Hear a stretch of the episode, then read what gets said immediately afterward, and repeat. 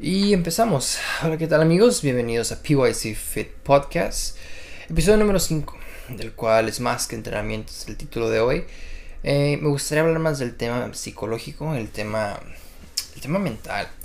Usualmente vemos muy común en, esto, en esto de, del entrenamiento, ¿verdad? Porque, porque a veces ya, ya estamos en fechas de Navidad, viene, viene Navidad, viene Día de Gracias y es entendible que pues se coma un poco, se agarra energía y todo.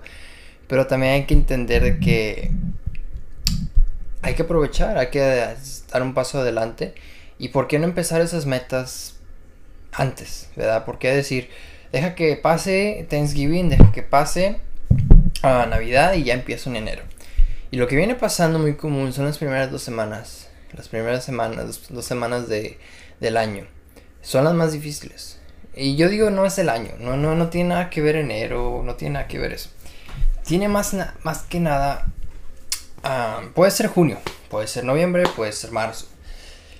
Y son los primeros días a 14 días, de los cuales estamos entrando en una etapa de, de querer adaptarnos, ¿verdad? Querer adaptar a un tipo de, de, rutina, este, de entrenamiento, de lo que gusten. Y pues como todo al principio no va a ser fácil. Eh, y, requiere tiempo, requiere paciencia, requiere perseverancia, claro. Hay que entender esas cosas.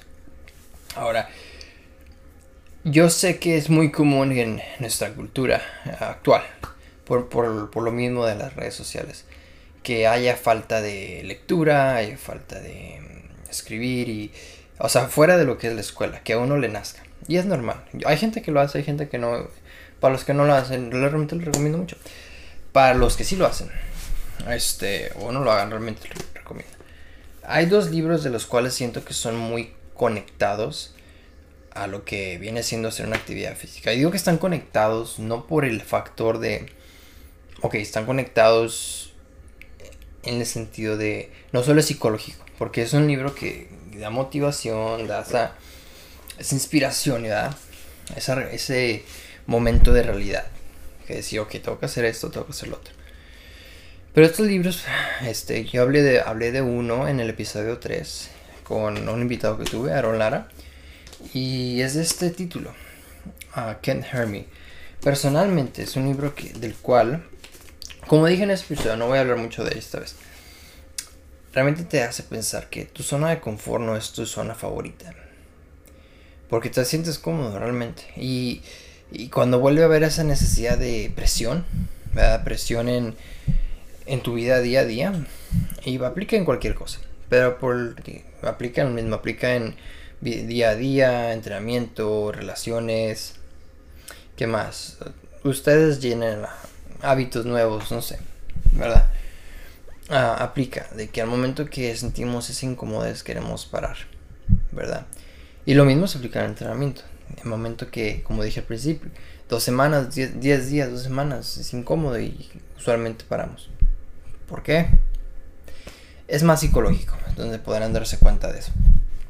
Ahora, una vez que llegamos al punto de adaptación, y esto es donde voy a hablar un poco del otro libro, y entra la disciplina. Es donde entramos a un punto de que es muy, muy raro verlo y ese es disciplina además. Es donde, en mi caso, eh, personalmente a mí me afectó con cosas alrededor mías.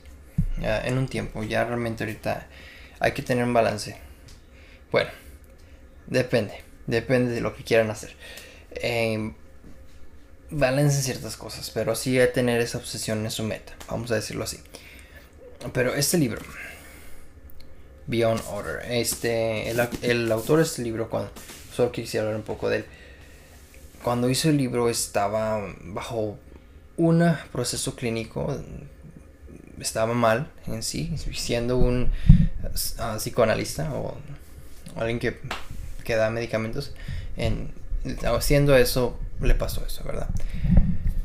Pero lo interesante es cómo explica de la importancia de ¿Qué pasa cuando empujamos de más? ¿Qué pasa cuando está esa disciplina de más? Es donde yo me pongo a pensar, ¿verdad? También vamos a lo mismo, temporadas. Cuando a veces tenemos más temporadas de voy a ponerle ganas en esto. Y esto ya va más para los que ya empezaron esa meta y llegaron con, totalmente a su meta, ¿verdad?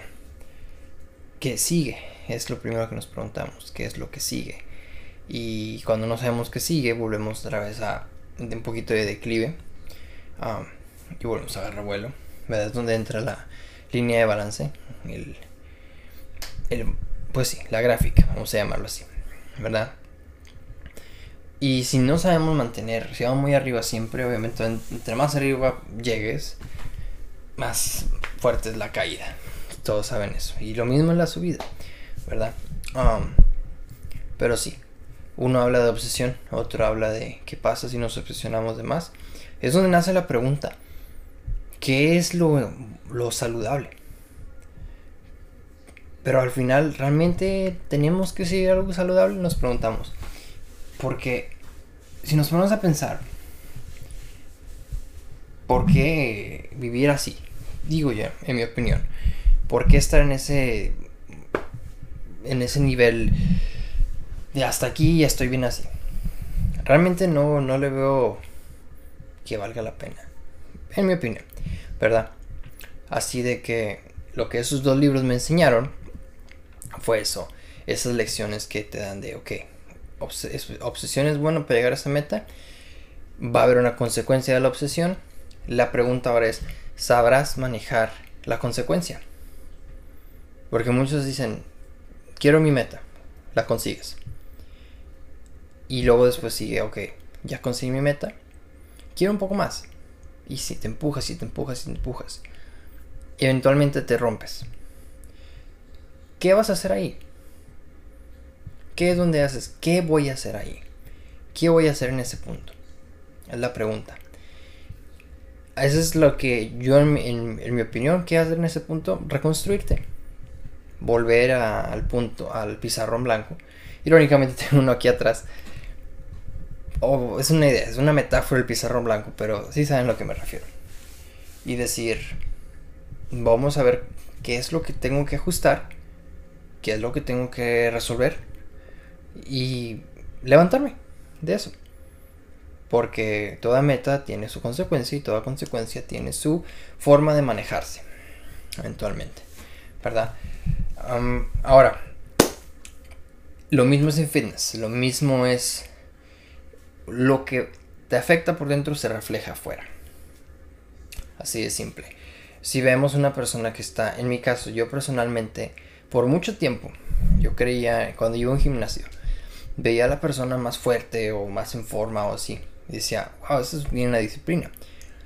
Pero a como va el tiempo y van las experiencias de vida y todo eso.